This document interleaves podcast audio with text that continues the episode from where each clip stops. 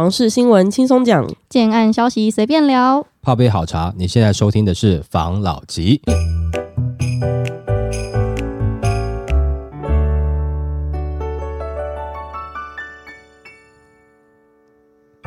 关心你的房事幸福，我是房老吉。我是大院子。我是茶汤会，新竹买房难，竹科人遭中人吸金四千万，消保官言最重可罚三十万。新竹爆出了预售屋诈骗吸金案，黄姓中人遭近二十名的被害者指控，以可取得热门建案为由，向他们收取四十万到五十万不等的中人费用后，再以即将可以换约为由，收取数百万建案期款，已知不法所得高达四千万。受害民众在立委议员的陪同之下，向新竹县的消保官求助。消保官也表示，将已请新竹县地震处进行相关的稽查和开发，全力协助被害人。据悉，受害的民众大多来自竹科，因为工作繁忙又有购物的需求，但是因为没有门路去入手属意的建案，因此才会透过跑单帮没有隶属于中介公司的中人代为购物。受害的居小姐指出，之前和中人黄楠在某知名的中介公司上班，她曾经透过黄楠买到热门的建案，因此非常的信任他。这次黄楠跟他推荐热门的建案竹插会，并且取得不错的楼层和价格，因此他陆续汇款了中人费和预售屋的期款约三百万元，但却迟迟等不到换约。后来他在赖的群组上面看到有其他受害人也跟黄楠购屋，但是黄楠却迟迟未换约，他才紧张。黄楠也表示会退款，但到现在都没有下文。不少的受害人都已经报警提告，受害人也组成了自救会，目前约有两百个人受骗，已知受骗金额约四千万元，但是他怀疑还有更多人受害。A 先生表示，他是经由友人介绍认识黄先生的，并且称认识新竹市利差曙光建案的代销，可以私下入手热门的楼层。今年二月，他付给黄楠一百四十八万的购屋金，黄楠还提供本票作为担保，表示如果未履行都可以强制执行，但是现今仍等不到换约，他已经到法院申请本票裁定。B 先生表示，他去年四月透过黄楠预购了竹插会，并交付了三百九十六万元的期款，到现在都没等到换约。C 先生则说，他去年十一月购屋，已交付了期款和中人费共计六百多万，到现在都没有下文。D 先生也说，他今年四月交付了中人费共计一百二十万，还有私下借钱给黄楠周转。当初黄楠还拿某知名的中介名片给他。新竹县的消保官表示，本案属于个人和个人的诈骗，已请被害人尽速至地检署提告。他也将此案移给地震单位查明相关事证，并依据《不动产经纪业管理条例》第三十二条，非经纪业而经营中介或代销业务者，主管机关应禁止其营业，裁罚黄楠十万元以上三十万元以下的罚款，并且依照受害人数按次开罚。专家也表示，多位受害者向他澄清，希望地方政府可以协助他们找到吸金的源头，而非由黄楠独自承担一切。立委则表示，他已经请法务部检察司与新竹地检署尽速侦办此案，因案情复杂，希望检察官可以将案件交办给新竹县调查站来传唤被告，追查整个犯罪模式、行为以及资金的流向，避免资金被隐匿。这个新闻呢，其实报的很大。其实老实说，业界一直有听到相关的风声，但是我自己也不太确定啊。这件事情其实传了有一阵子，快一个月了吧。嗯然后那时候我就想说，哇塞，新竹怎么会这么黑暗呢、我觉得很可怕哎、你等这则新闻其实等很久了，对不对？对，哦因为一直有耳闻，但是我又没办法去证实它，我就想很想知道到底它最后是什么样子。然后好不容易的确有新闻出来，那可能就是有被害者或是有谁谁谁他们有出来指证这件事情的。虽然我们到现在还不知道最后的结果跟司法裁定的结果是怎样，但是目前看起来的确是有被害者出来去控告他们被诈骗这件事情的。嗯。那新竹的市场大家也知道，前几年就真的是哇塞，你金主你有投入房地产，应该真的风生水起啦。嗯，没有错真的是。也要看对人呢、很可怕哎、嗯，首先这个新闻，因为这件事情啊，应该讲说你 follow 也蛮久，从一开始你到现在嘛，但是我们都还是属于是就是不太呃确定。对我们是属于吃瓜群众这个部分了啊，但是他正式的新闻没有爆出来，我们也不好意思没事拿出来谈这件事情。没错，但是今天拿出来，我们也没有要特别谈这件事情本身。为什么呢？因为双方还在对对方提告，他们的法律声明都出来了嘛，没有明确的状况下的话，我觉得我们比较不适合去做任何的发言，或者是说好像带风向啦，或者说我们好像要审判人家，没有。那这个就等司法程序正式解决之后，我们再来聊聊看这个。不过这就产生一个我们今天要探讨的问题：为什么新竹这个区域的中人现象这么的明显？事实上不止新竹，最近也有到台南，甚至上我之前在前段时间，我甚至有看到有些他连房地产相关的人士都不是，可能是好像五六个什么创办人、什么资深工程师、什么软体设计师，就是像这样子的五六个人，然后很年轻，可能顶多三十出头吧，然后每个就拍的这种专家帅帅照嘛，但是他有结合一些好像 Google 这种味道的，好像新创产业的一个这种专业照，然后呢，他们在教开课。在教怎么样去买房地产哦，怎么样越买越有钱，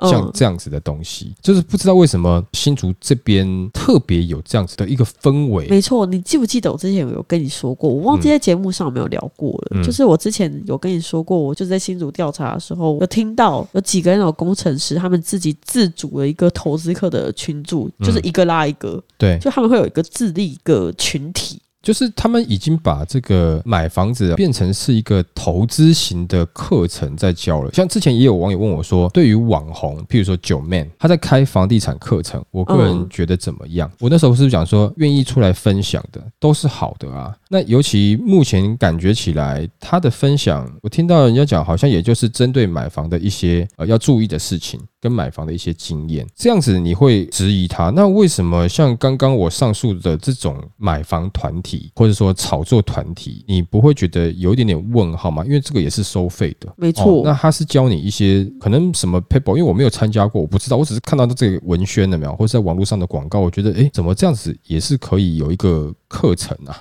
当然啦，可能对于园区工作的工程师，因为他真的可能休假比较少，没有时间去慢慢逛。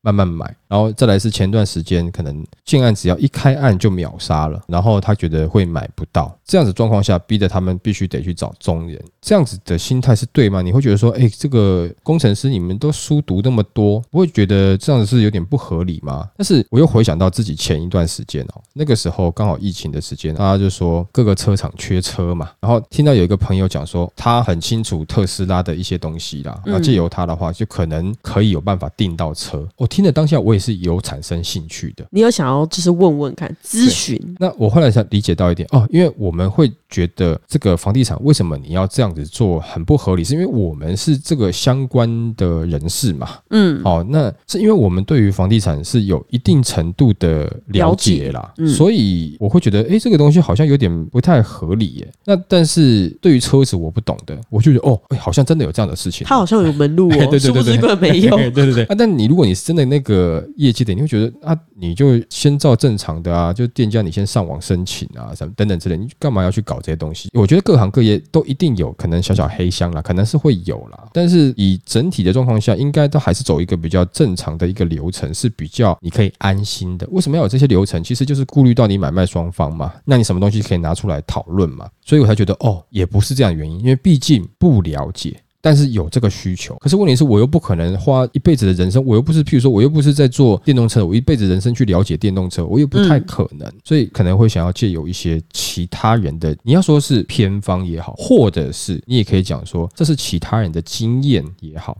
那也就证明一件事情，这个会越来越跟国外很像。你的经验、你的服务是有价值的，是可以收费的。我不相信找中人，中人没有收钱，不可能呐。就算会闹这么大，就是一定有利润的问题嘛，就是因为有这个钱的问题嘛。但是这样子也代表哦，好像越来越多人开始慢慢能够接受我的经验，或者是我的人脉资源，或者是我能够提供的服务是有价值的了。也就是说，大家不要去觉得说今天买房的这些工程师啊，不要去攻击这些受害者。但也许他们当时在买的状况下，也许也有想投资，也许也有想要短期炒作的。你会借由中人，可能这个你的短期炒作的年资没有太长，但如果说你炒到一定的程度的话，你的名字啊，可能在建商手上就会有名单了，嗯他可能直接就会去联络你，你就变 VIP 客户了。那像这样子的状况，这是先要摆一边。但是如果说真的这个事情是你的金钱有受到像诈骗啊这样子的损失的话，我觉得当然这个是要去追究的，没有错。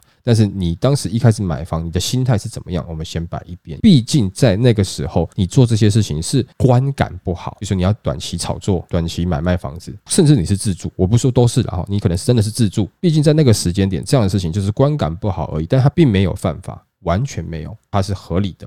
但是另外一件事情就是说，如果我今天收了人家的费用，并没有提供相对应的服务，或者是说我有一些诈骗的行为，或者是伪造文书等等这些问题，这个都是或者啦，假设啦哈嗯，假设有这样子的状况的话，那这个就归另外一部分。我觉得违法的东西，当然你必须要去追究。基于上面讲的这些，我才了解说，哦，原来在这个市场上，它会有中人，甚至到台南那边有中人，教你怎么样去投资台南房地产的这些东西。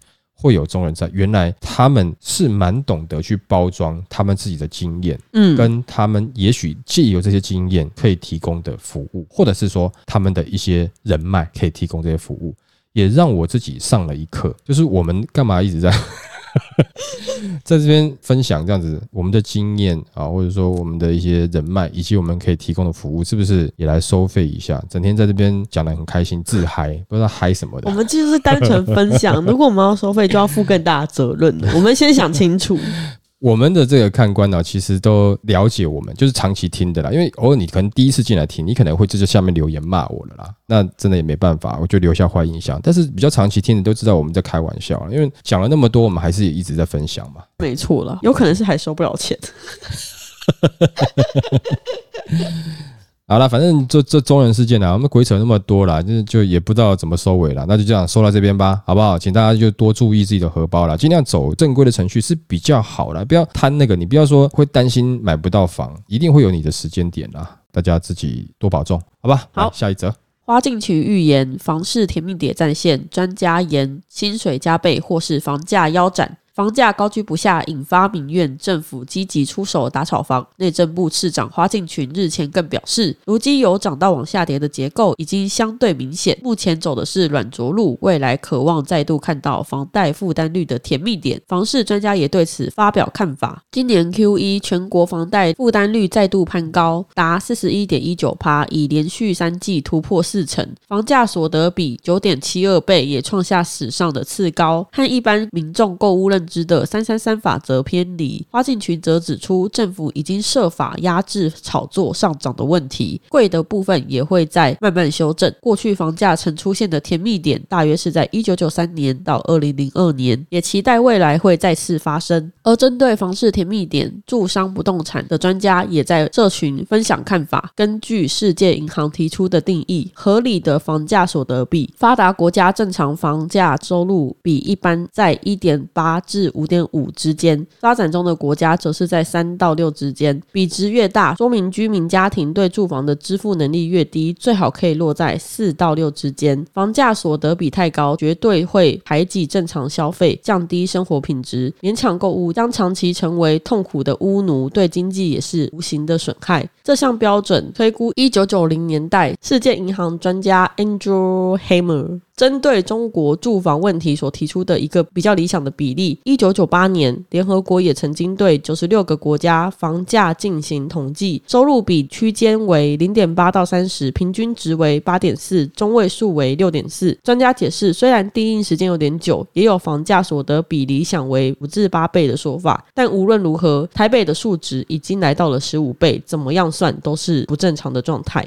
这次台湾的房价所得比九点七二倍，是二零零二年统计以来史上的第二高，仅次于二零二二年第三季的九点八倍。台北的一五点二二倍最高，高于十倍的还有新北的十二点七七，台中的十一点三四。至于全台最低的是基隆的五点九九倍，也是全台唯一不到六倍的见识。那专家坦言，从目前的数据看来，台湾如果要符合世界银行定义的甜蜜点，恐怕要薪水加倍，或是房价跌一半才有机会达到。不知道长官的甜跟我们的甜有没有不一样？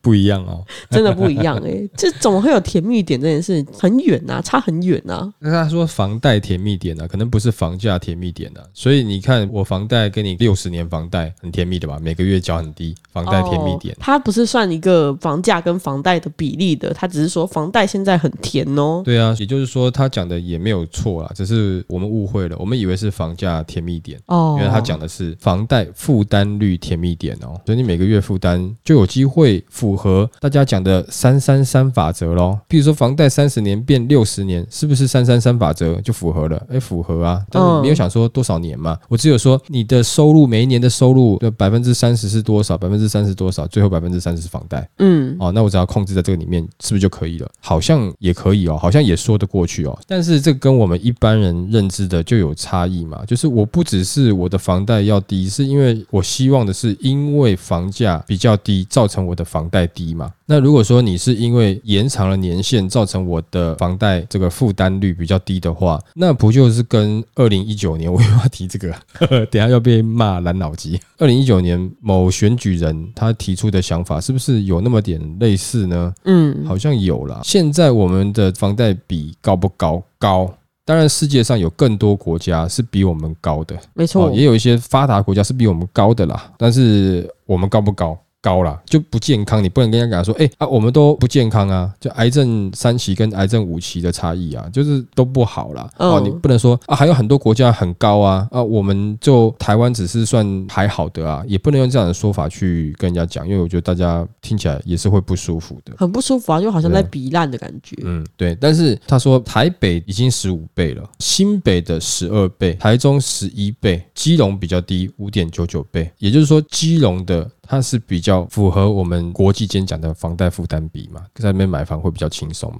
那大家都知道了，那你为什么不去基隆买？哎，很奇怪呢，那，你就还是要去台北买。我觉得这个不只是政府的问题，或是建商的问题。我觉得我们所有的人也要去思考一件事情，就是说，你希望所有地方房价很低，但是你又希望它所有的条件都能够很好，那造成的这就是两个有点背离的希望啊，又要马儿好，又要马儿不吃草。但是我也不是因为这样讲说，好像建商他去涨这个房价是很合理的。我觉得政府应该你多建设一些东西，比如说连到基隆，让基隆跟台北会更贴近嘛。嗯当然，很多人已经选到桃园了，就造成桃园它暴涨因为桃园它现在这个这个交通条件嘛，桃园它可能就跟着涨了嘛，新北跟着涨了嘛。但是你可以再往外再多开发一些从化区，然后不要像之前一样，你开发完了以后，然后土地标售，价高者得。那你好好一个从化区，原本要做蛋白区的，你的交通建设也好了，结果大家这样子捞一笔，得到的结果就是你还是被骂、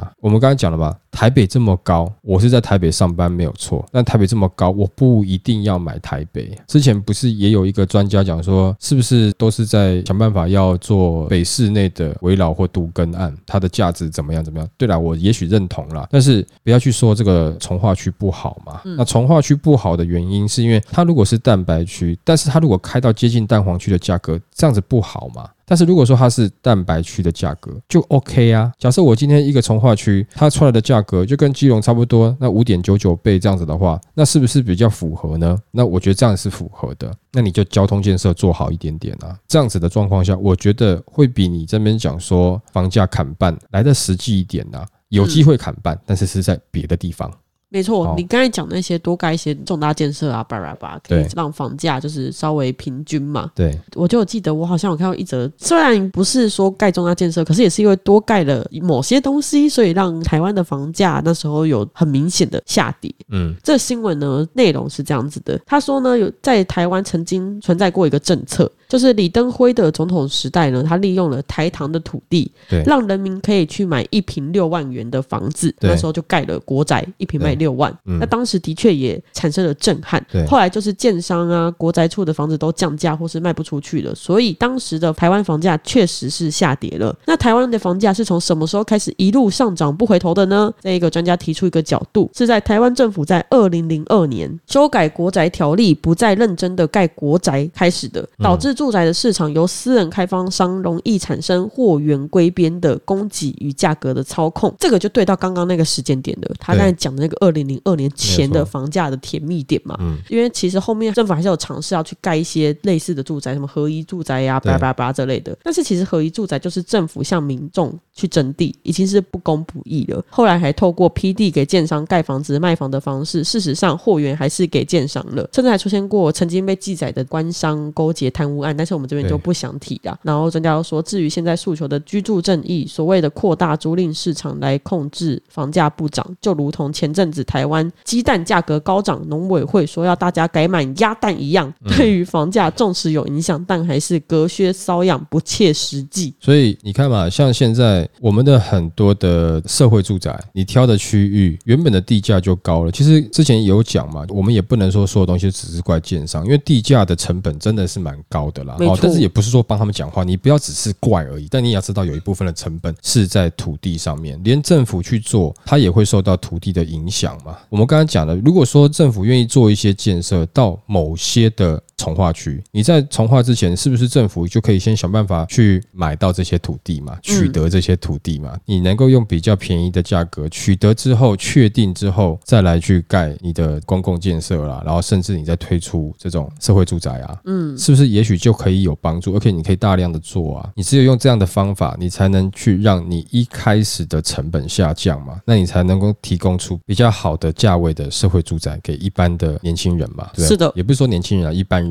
啦，那这样子才能造成这个房价它被控制住嘛，不然你要怎么做？刚才讲的另外一点就是说，如果政府有这样做，我相信不会所有人都要挤台北啦，因为现在看到的状况就是有些人跑去新北啦，光是房价的推挤就挤去新北了，你政府的建设还不够诶、对，但如果说你有政府建设够的地方，一直大卖嘛，再来就是另外一个方法嘛，就是政府啊就可以挑到房价高的地方，就政府就留块地，就盖险恶设施。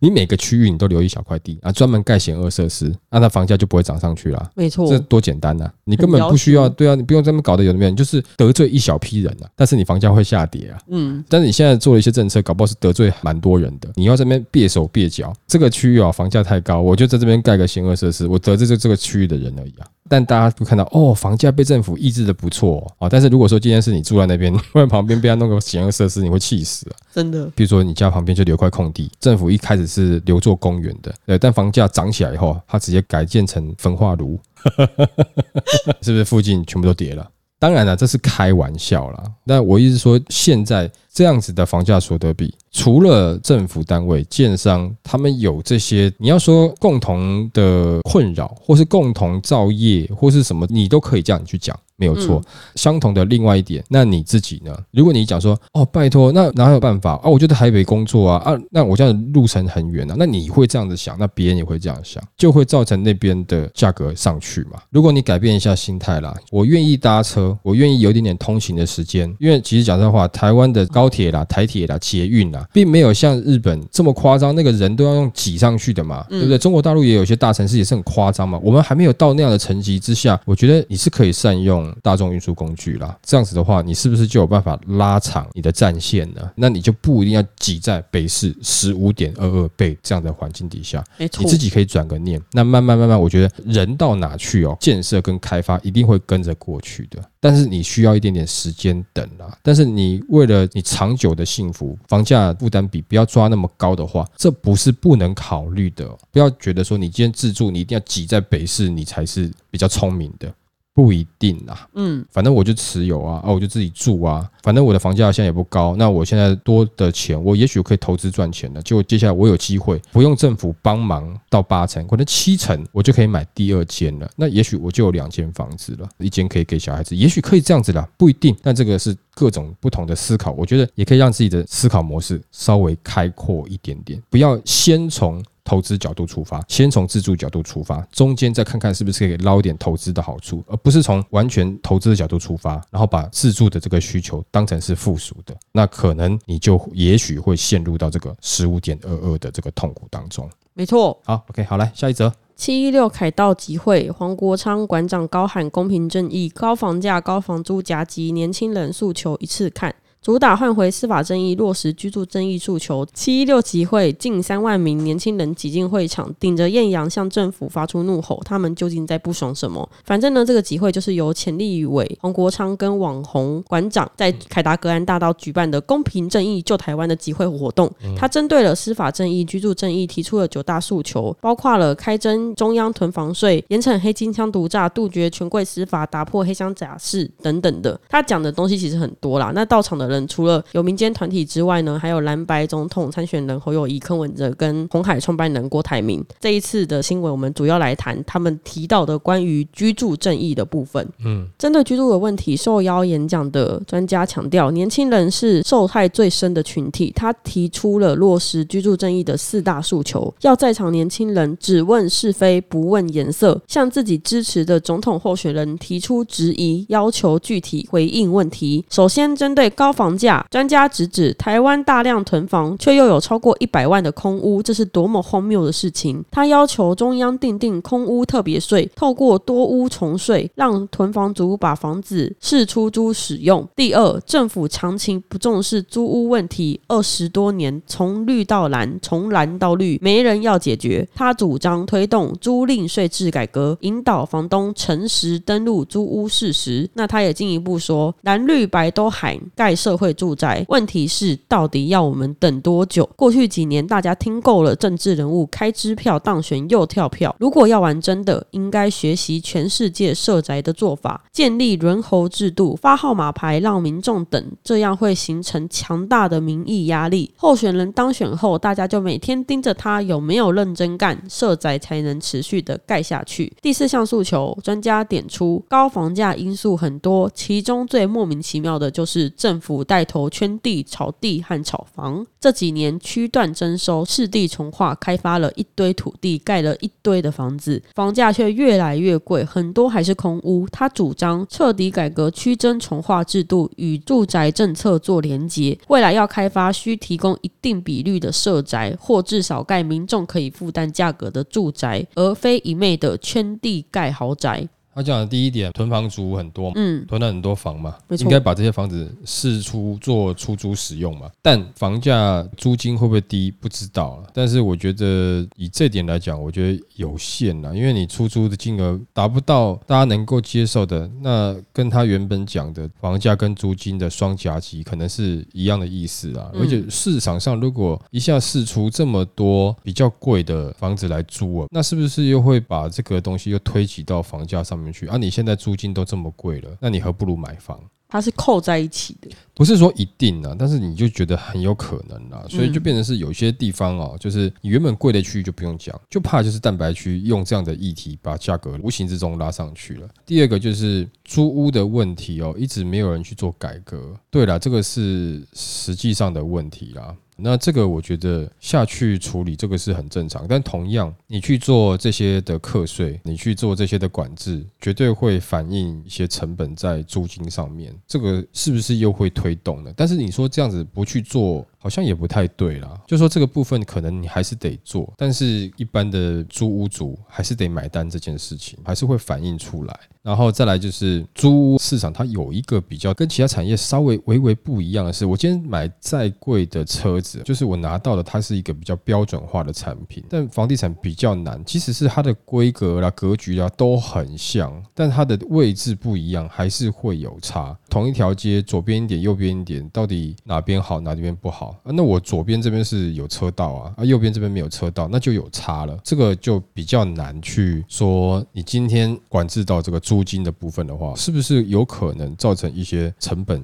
让租人买单？啊，但是你也可以说，那它那么贵，我不要去租啊。可是问题是，那它就是有这样的条件，譬如说它离捷运站就是特别近，那你还是会想要去租。我干嘛要租那间？我可以租远一点。那如果大家都能这样想的话，其实这个问题就会小一点点。但大家不是这么想，都宁愿租近一点点的。哦，所以说，即使是他租金他都缴税了，除了租金缴税的成本有可能转嫁之外，每个产品的差异性还是会造成它的价格的差异。再来讲到社会住宅，这我们之前也聊过了啦。我觉得社会住宅就是要多盖啦，但是你不能随便找个荒山野岭多盖啦，就是你还是要有相对应的解决这些他们要上班的问题，比如说要选择社会住宅的人，他的上班的问题，他的工作问题，然后小朋友就学的问题，你要一并一起解决啊，不是盖几个房子在那边就觉得哦我有做事喽。嗯，啊，到时候在选举的时候拿出来，哦，我们已经盖了多少户的社会住宅？可是如果说你这个社会住宅周遭是一点相对应的机能都没有的话，就政府相对应的技能都没有的话，那我觉得盖了就等于是像是没盖了，嗯，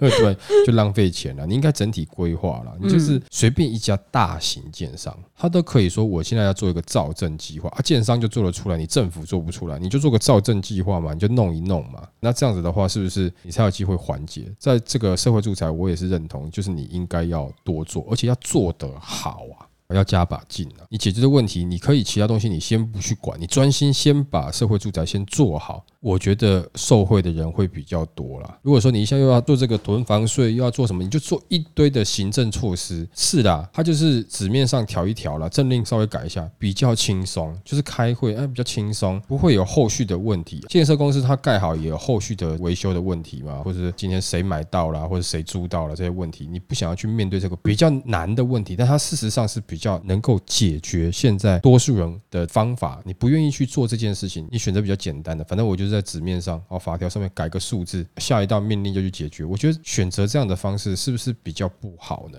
是不是应该比较踏实一点点，实际一点？对，认真的去盖社会住宅，要很认真，要有限定，说每一年它必须要推出多少户。你也可以走预售嘛，对不对？对啊，预购啊，对，你就必须一定得推多少，可以去 seven 登记啊。那你说有人会用人头，那你多到他连人头都没办法用，那这样不就好了吗？那你说，或是他用人头没意义，因为你就是会盖得到，其他人他不用人头他也买得到。对，就是要多成这样。那你说不造成一些资源浪费？我跟你讲，那你现在浪费的成本不是更多？你浪费资源不是更多？如果你只是盖房子，那你就多盖那一点点。那 U 比什么？那你说没关系啊，因为我们就是假设你今天生了小孩子，你可以多领一间，那你又可以解决人口问题嘛？促进生育率。嗯，我觉得应该最用力的是盖社会住宅，就所有政策里面应该最用力是这个。个人认为啦，最后一个就是政府带头去炒作土地嘛，这件事情我们之前也讲过了，就事实上它就是这样子啊。那你不去改革这件事情，你不去解决这个问题，那你政府都这样做了，那我建商取得土地以后，我不就往上增加吗？这个还要讲吗？哪可能？你政府要赚钱，然后叫我建商亏钱，那我不要盖就好啦。没错，我既然我要盖，我就是要赚钱啊。这个我觉得政府应该思考这件事情。如果说这四点都有做到，我觉得啦，尤其后面两点啦，因为上面第一点、第二点，我觉得它可能还会有一些衍生的问题。但第三、第四点呢，就是虽然有衍生问题，但我觉得它的伤害性就比较小，应该认真去做。那最后当然也有人说，这一次的这个活动好像是在帮柯文哲造势嘛，对不对哈？然后也有的媒体就吐槽说啊，本来说十万人，最后只来三万人呐，然后也也没有多什么了不起啊，什么等等之类。但是这个我觉得都是政治的操作手法，就是每一个人在那边攻防说啊，他这个是政治操作。但是我们回归说，那为什么这一次会有人出来？我相对应的里面的问题应该是某些人在意的，那你也可以民意呀。对对，你也可以忽视这些民意，但你也可以重视这些民意。当其中有一点就是居住正义的这个问题哦，一直拿出来讲，很简单的，就是说你现在买房，房价高到让你觉得要躺平放弃，那这个问题要不要解决？而买不起就买不起啊，对。但是房子不是奢侈品啊，它是一个算是民生用品之一啊。对民生必需品嘛，你总有地方住嘛，没错。然后再来就是，事实上你是有方法可以去解决这个房价的问题，但你没有做到嘛。那当然你说什么法令啊、现代啦，等一堆有的没有的，那你让人人有房子住，人人都买得起你政府盖的房子，那这样子不就好了吗？是的，你不要说。哦，建商的房子怎么样？你政府的房子，我大部分的人民是买得起的。那这样子的话，这个问题就会减缓很多啊。而且你土地用标售的，那你要建商怎么样去把价格压下来，也很难呐。我也讲过了嘛，建商也没有一定要卖到超级贵。那重点是他该有的利润，他能够有吗？当然没有错啦。有了利润以后，如果说他有本钱，能够加多一点点，卖贵一点点，他想不想？想嘛，你就不要跟我讲说正常人不会这样想，正常人也会啊。今天你有机会。加薪的时候，你会不想加薪吗？不可能嘛，嗯这是人之常情啊，正常的，就是能多赚当然会想，但合理的多赚，我觉得这个都是没问题的。可是如果说这个根源有一大部分，我不说全部啊哈，有一大部分是来自于政府把土地的价格标售以价高者得的方式而去垫高了这个成本，那这样子对于其他的人的感受当然就不好了啦。好那我们就分享到这边喽好。好谢谢大家收听这一集的防老集。拜。